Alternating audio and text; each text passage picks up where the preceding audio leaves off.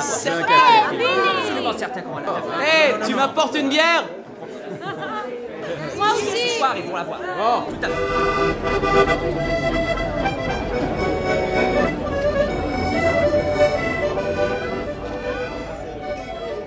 Salut à toi qui viens de cliquer sur ce podcast.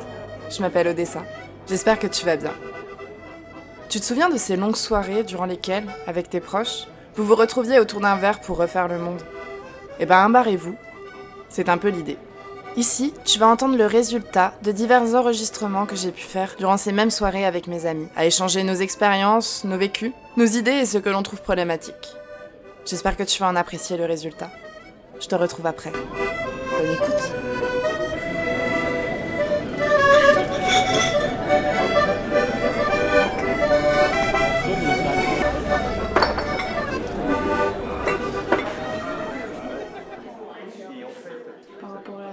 J'ai l'impression que c'est vraiment un flou total pour euh, plein de gens. Bah moi encore, tu vois, Euh, j'ai commencé ma sexualité, j'étais bah, dans la moyenne, mais dans ma, dans ma tête c'était un peu tard, c'est vers 17 ans et demi. Sache que la moyenne pour les filles, c'est euh, 17,6. Ah, tu vois Ah Et euh, ouais, pour- dans ma tête c'était tard parce que bah je sais pas, euh, dans ma tête c'était tard. Alors que toutes mes copines, euh, personne n'avait euh, eu de rapport encore, mais je sais pas pourquoi. euh, voilà, je sais pas pourquoi. Franchement, j'étais tellement euh, naïve et euh, tellement stéréotype et tout. euh, c'est dommage quoi d'avoir euh, d'avoir pensé bah justement euh, d'avoir complexé un peu sur le fait de pas avoir d'orgasme.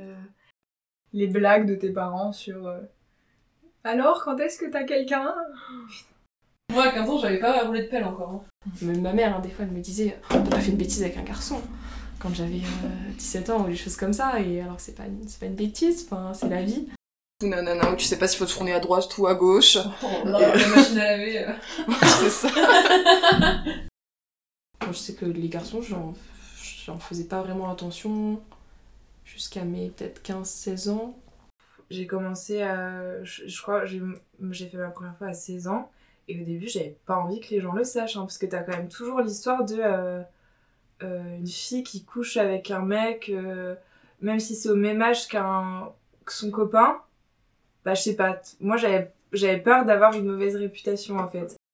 Mais après, y a, du coup, de l'autre côté, quand tu sors du lycée et que tu l'as pas fait, toi, t'as l'impression d'être dans un, un monde parallèle, en fait, et d'être la seule, genre une extraterrestre, en mode, bah, il y a des, il y a tout le monde, maintenant tout le monde l'a fait, et du coup, il y a euh, trois pecnos sur Terre qui, qui l'ont pas fait, et t'es euh, perdu, en fait, dans cette masse. euh.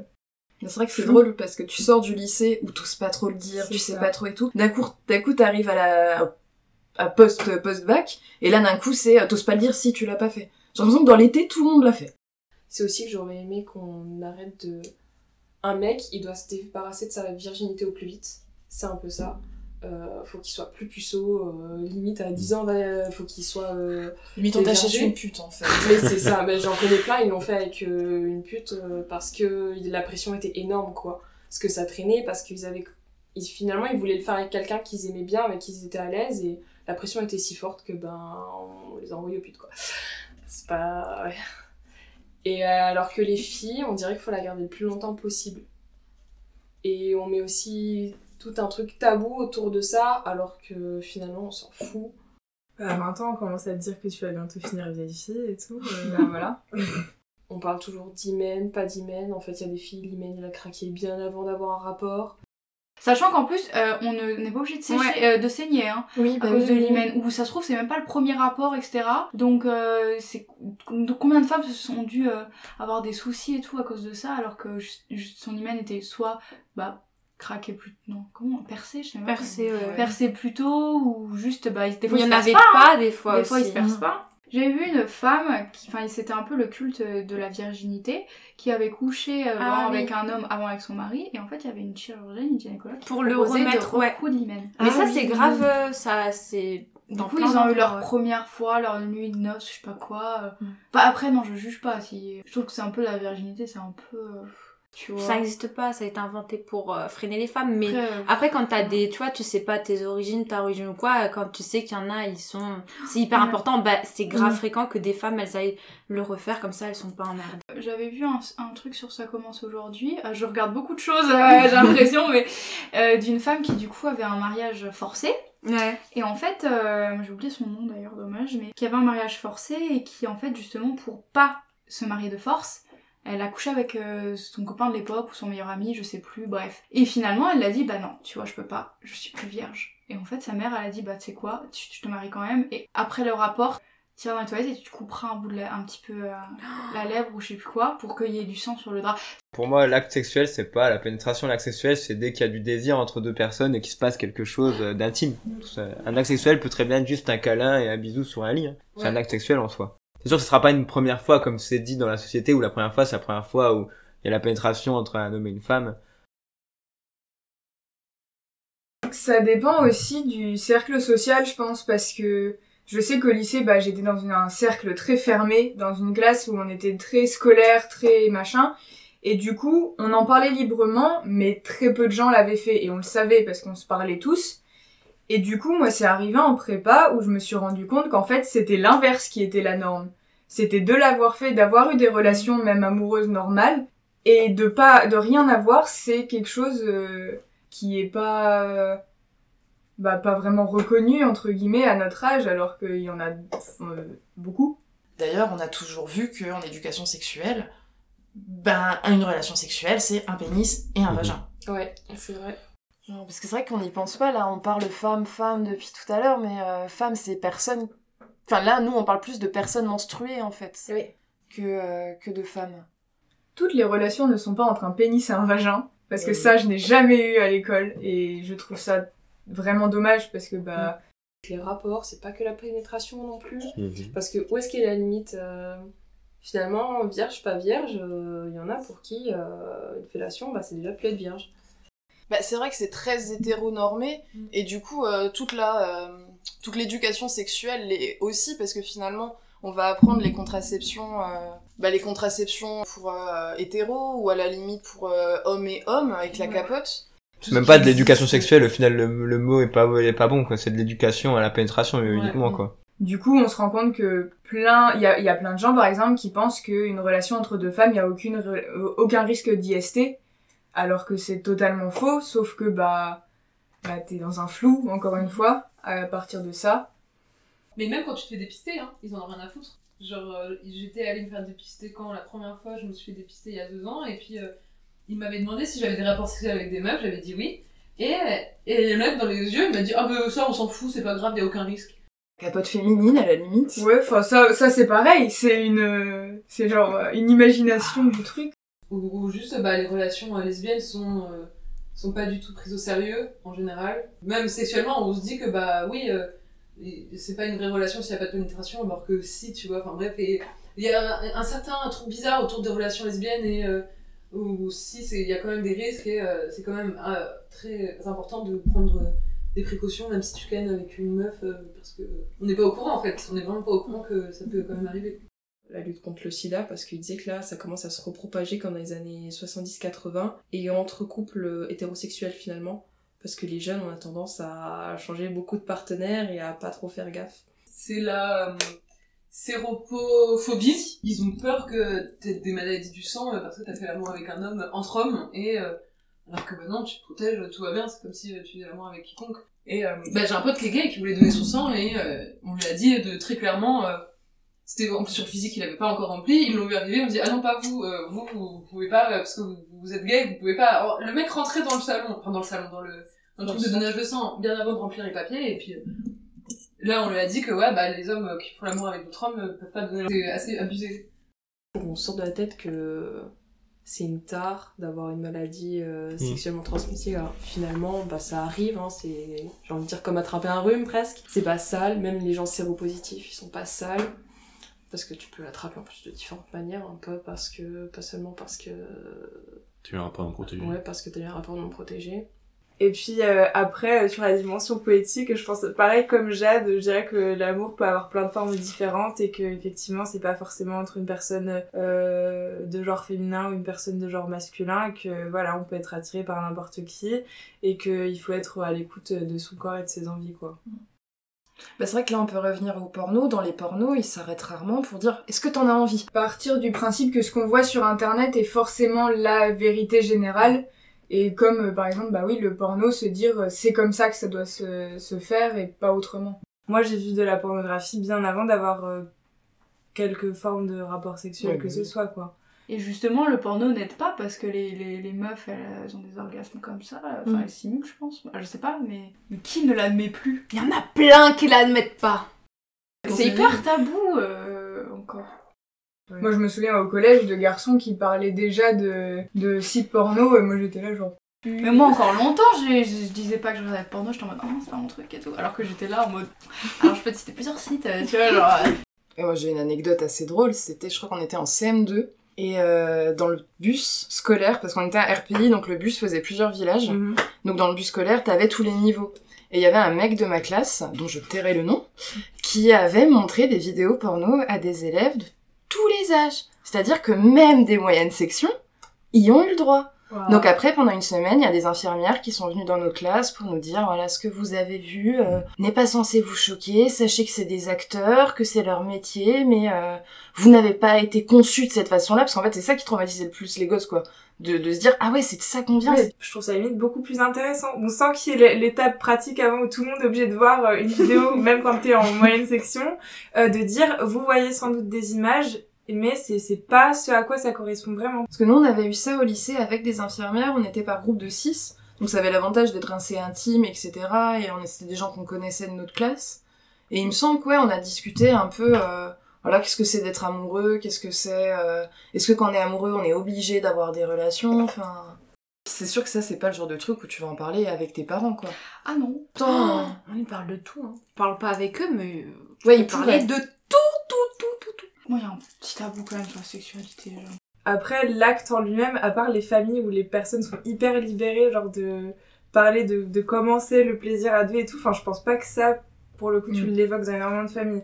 Moi, je me rappelle que j'avais des, des connaissances. En fait, je me rappelle pas de discussions particulières avec mes parents, mais je sais que quand on en a parlé à l'école, j'avais pas l'impression de découvrir des trucs, genre que ce soit la révélation ou quoi que ce soit. Donc, j'en déduis que j'avais dû déjà en discuter avec mes parents, parce qu'en l'occurrence, avant euh, la quatrième, moi, j'avais j'ai dû avoir un, un iPod en cinquième, donc j'avais pas accès à Internet. Mais d'un autre côté, ils en parlent pas plus en cours non plus. Enfin, en, partant de là, je me dis, est-ce que, est-ce que réellement la parole pourrait être complètement libérée si on aborde la sexualité au lycée et tout? Moi, j'ai le sentiment que peut-être j'aurais pas osé. Ce que je disais tout à l'heure sur les filles qui peut-être potentiellement sont pudiques par rapport à leur sexualité et tout, euh, j'espère que ça va changer un peu maintenant. Mais moi, je trouve que ça met en question un genre de double standard aussi de on, on doit le faire au plus vite, mais on veut pas en parler. Et donc une fille, en fait, qui va le faire vite, elle va être vue comme une pute. Pardon pour le langage, mais c'est comme ça que Ah ça bah se oui, voit. bah, et comme ça qu'on sent. ouais. Et d'un autre côté, une fille qui l'a pas fait, c'est une prude et on attend qu'elle le fasse. Et, et du coup, et je trouve que, bah si, ça existe aussi chez les garçons, en fait. Faut l'avoir fait aussi, sinon tu perds ta masculinité ou quelque chose comme ça. Et ça, c'est quelque chose de super ancré dans la société. Et avec euh, bah, le temps qui passe, ça a pas l'air de vraiment s'améliorer, je trouve. Le fait de devoir sortir avec quelqu'un tôt, de devoir faire avec, euh, avec quelqu'un tôt, et tu te dis, bah pourquoi en fait? Pourquoi on en parle tellement aussi? Et tu sais même pas ce qu'il faut faire. Est-ce qu'il faut le faire à 14 ans pour t'en être débarrassé? Est-ce qu'il faut attendre euh, Du coup, t'es un peu coincé dans un, un schéma. euh, c'est un cercle vicieux en fait où tu sais pas quoi faire. C'est pour ça que sur l'expérience sexuelle personnelle, je pense que ce serait difficile de- d'en parler et qu'on sente genre pour les filles que c'est ça correspond à un vécu et tout parce qu'il y a un peu cette honte genre euh, c'est vrai que les, les filles qui enfin dont on sait qu'elles ont couché avec plusieurs garçons au lycée, ça va tout de suite être euh, des filles faciles ou des Mm. ouais pour employer le mot que t'as utilisé Bah, des des, des filles de petite vertu. Euh, alors que les mecs, on se pose, on se pose pas la question de à quel âge ils le font, genre comment ils le font, avec qui ils le font et tout. Et d'un autre côté, c'est attendu qu'il le, qu'il le fasse. Ouais, c'est c'est quand même attendu, mais, mais genre sur les filles, il y a une- il y, a quelque chose qui est vraiment différent. parce Bon, moi j'ai eu la chance d'avoir une famille d'un côté ouverte et d'un côté traditionnaliste. ouverte dans le sens où je, pourrais, je pouvais en parler avec ma mère sans souci. Mais en même temps, elle était là, Hum, tu sais, le faire avant 18 ans, c'est pas très bien, quoi. Mais je pense c'est surtout qu'elle avait pas envie de se retrouver grand-mère euh, trop tôt. Au lycée, des personnes que je connaissais pas du tout, je savais ce qu'elles avaient fait avec qui. Et je me rappelle même d'une fille euh, qui était sortie avec euh, un, mec, et le mec avait raconté à tout le lycée euh, que en gros, genre, quand elle s'était retrouvée nue avec lui, elle avait paniqué, elle avait pas su quoi faire et tout, et genre, tout le monde s'était un peu... Enfin, ce, ce groupe de mecs, après, euh, je sais pas si c'était tout le monde, c'était pas non plus le lycée entier, mais c'était moqué, genre en mode, euh, bah ouais, c'est une prude et tout. Alors que des filles euh, qui avaient déjà couché avec plusieurs garçons, bah, à la limite, les mecs avaient pas envie, du coup, de... C'était des, des, filles trop faciles, du coup, et ça, et, ça les dégoûtait. Et du coup, t'es en mode, mais en, en fait, quand les filles veulent pas, ça te fait rire, genre, tu te moques. Et, et quand elles l'ont déjà trop fait, ça te dégoûte. Donc, Et moi, je me demande si c'est pas. euh, Est-ce qu'ils auraient pas peur de pas être à la hauteur? Que donc euh, la personne dont on parlait, elle est euh, vachement représentative de la masculinité toxique. Ouais. Genre, euh, genre pour moi, à fond, tu vois. Et justement, dans le côté sexuel, on va être vraiment dans un espèce de culte de la performance. Je, ah, je vais te présenter une fille, je vais d'abord te dire combien de fois je l'ai fait jouir.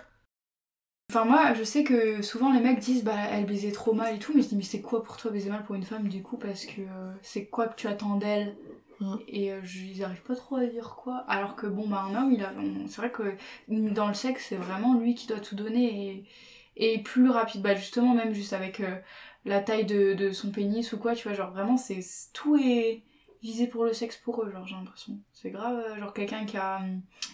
qui est mauvais au lit ou quoi, ou à l'inverse qui est bon au lit et tout, genre euh, Dieu ou à la- ou à l'inverse. euh. Mm. Enfin, il y a une grosse pression pour eux à ce niveau-là, en tout cas. Ça, c'est, ce serait vraiment, euh, ce serait vraiment de mauvaise foi de pas le reconnaître. Mais euh, quand tu réfléchis à tes années lycée ou quoi, euh, où le but c'est juste d'avoir euh, le plus de meufs, euh, le but, enfin celui qui a couché euh, le plus tôt, il est mieux que l'autre. C'est très primitif, c'est très. Je je attends, je me mets pas en dehors de ça parce que j'étais j'ai aussi été un peu bête en étant jeune. Mais oui, c'est totalement un truc qui est presque omniprésent en Ouais. tant que garçon et je dis pas je parle pas pour tous les garçons bien sûr mais pour beaucoup de garçons. Et euh, surtout que bah, mes copines, enfin mes copines, une copine en particulier, qui a découvert sa sexualité en même temps que moi, me vendait un peu du rêve, tu vois, en me disant non mais moi j'ai des- j'ai plusieurs orgasmes, euh, sans moi j'arrivais pas, enfin j'arrivais à des orgasmes toute seule, mais en tout cas pas avec la pénétration, tu vois, pas en- seulement. Et euh, le problème c'est que du coup j'ai complexé beaucoup beaucoup beaucoup et j'étais pas bien, tu vois, et je l'ai revu il y a pas longtemps, il y a quelques mois, et en fait c'était du flan, c'était du flan. Ah putain. Putain, j'étais putain, mais tu te rends pas compte sur ce que ça a joué sur moi en fait. J'avais un date, et, et ce date, euh, on a fini chez Wam, et euh, bon, on était un peu bourrés, et du coup, on a, on a fait euh, l'amour sans se protéger, et, euh, et c'est pas bien du tout, mais j'étais bourrée, et sur le moment, j'étais en mode, oh, je m'en fous, et euh, je l'ai très vite regretté, parce que je me dis, mais en fait, ce type, je le connais pas, euh, et je suis allée acheter une pilule, enfin, je suis allée acheter. Je suis euh, j'ai demandé à mes amis qui paraissaient mineurs d'aller m'acheter, d'aller me chercher une pilule du lendemain gratos à la pharmacie, parce que sinon c'est trop cher. Et euh, très rapidement, en fait, je me suis dit, euh, oui, mais en fait, c'est débile, euh, j'aurais très bien pu dire non, et. euh, mais, enfin, ouais, je pense qu'après, la communication, c'est le mieux, et je dis pas qu'il faut pas coucher le premier soir, mais, euh, je sais pas, je, je, sais pas comment conclure cette anecdote, mais, ouais, la communication, quoi. Et que les deux côtés prennent leurs précautions, tu vois. Moi, je l'avais pas chez moi, mais lui, il aurait très bien pu prévoir, tu vois, par exemple. Bah, j'ai eu beaucoup de chance, j'ai pris trois ou quatre fois dans ma vie cette pilule, et la première fois, j'étais mineure, donc là, aucun problème, mais les autres fois, bah, les autres fois, c'est les mecs qui l'ont payé. Ok. Et euh, ça, c'était hyper cool. Même, euh, même en couple, au bout de 15 ans de mariage, euh, si la personne dit non, c'est un gros non et, et tu, tu forces pas. L'infidélité, euh, ça peut tomber n'importe où. Hein, et puis, Bon, l'infidélité qui est à définir. Bah, ça, c'est du par en partant du principe que t'es dans un couple mo- mo- monogame exclusif. Par rapport au consentement, je pense que j'irais peut-être même plus loin que simplement dire euh, il faut que les deux personnes soient d'accord parce qu'après la question c'est mais comment on sait qu'elle est d'accord? Et de dire de dire surtout aux garçons parce que c'est quand même généralement eux qui posent problème de leur de leur expliquer. Les garçons si vous avez un rapport quelle que soit la personne en face de vous vous lui dites est-ce que tu as envie de faire l'amour avec moi? Et Oui. ensuite il faut que la personne en face dise oui. Si c'est un petit hum, timide bah peut-être que la fois d'après ce sera un vrai oui mais en tout cas cette fois-là ça veut dire que c'est ça veut dire que la personne en face elle est pas prête.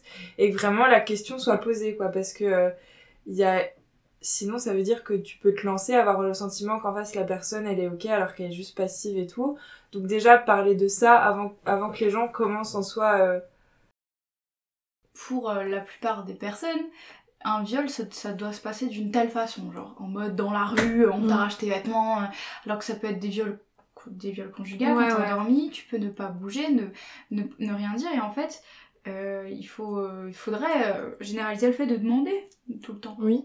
Mmh, Je sais que bah euh, ça se fait pas ça se fait pas trop mais de demander est-ce que c'est ça te dérange etc tu vois Une définition du consentement, ça serait euh, euh, le fait de, de bien établir de but en blanc directement que qu'est-ce que tu veux et savoir si la personne est d'accord et t'assurer pendant tout le moment de qu'est-ce que, que pendant que tu fais des choses que le consentement n'a pas été dépassé et que euh, juste de savoir si la personne est d'accord quoi.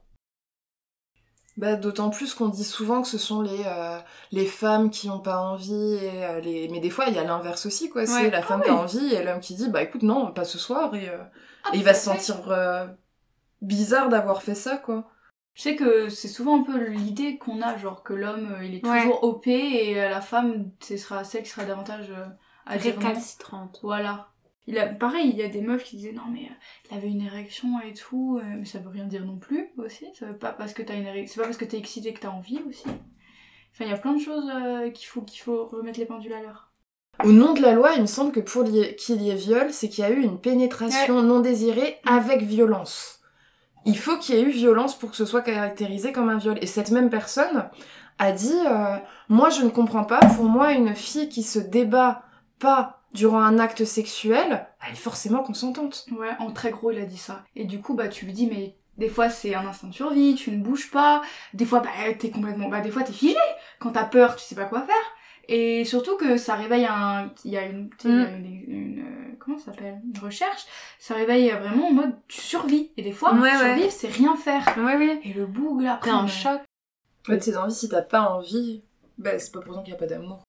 Mais il y a un mouvement sur Instagram justement qui parle, c'est le, ça s'appelle, c'est euh, le consentement c'est sexy et qui met justement en exemple des, des, des phrases ou des messages qui montrent que tu peux être con- avoir un consentement sans, euh, enfin que comme elle dit c'est une discussion à avoir de toute façon euh, pour que tout le monde soit d'accord sur les mêmes choses et qu'on en, que les personnes aient envie des mêmes choses tout simplement sur le moment et que la discussion soit av- avant pas après quoi. Par exemple, un couple libre, faut également être consentant que ton partenaire aille faire quelque chose Ouais. avec quelqu'un d'autre et. euh, Donc, Si tu parles avec la personne, tu sais direct que l'autre a envie, que ce soit en matière de sexualité, de contraception. euh. Mais je pense qu'il y a eu beaucoup de relations et beaucoup de moments euh, où on, il n'y a pas cette communication et euh, c'est, bon, en dehors de l'acte sexuel, aussi des relations euh, libres, polyames, etc.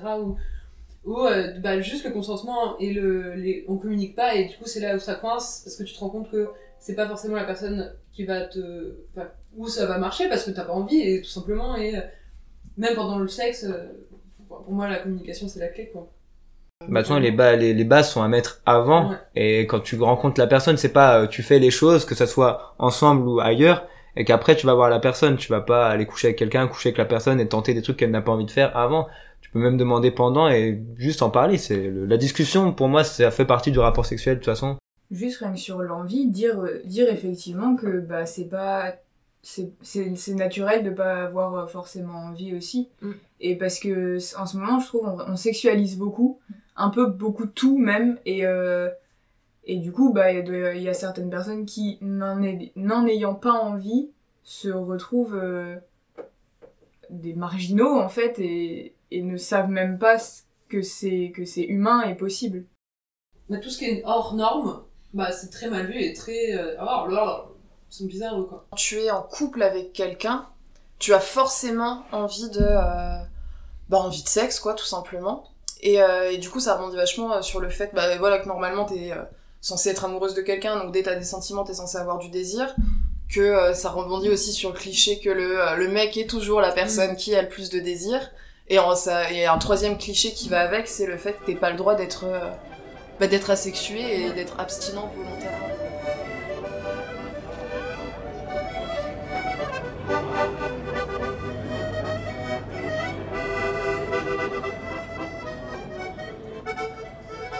Voilà, c'est la fin de cet épisode. J'espère de tout cœur que son écoute aura pu te plaire. Si tu as envie de prolonger cette discussion, tu peux m'écrire sur n'importe lequel des liens que j'ai mis dans la description de cet épisode. D'ailleurs, n'hésite pas à venir jeter un coup d'œil au compte Instagram du podcast. C'est là-bas que certains des sujets y seront approfondis. Peut-être un de ceux qui t'a toi-même interpellé. En tout cas, je t'y attends.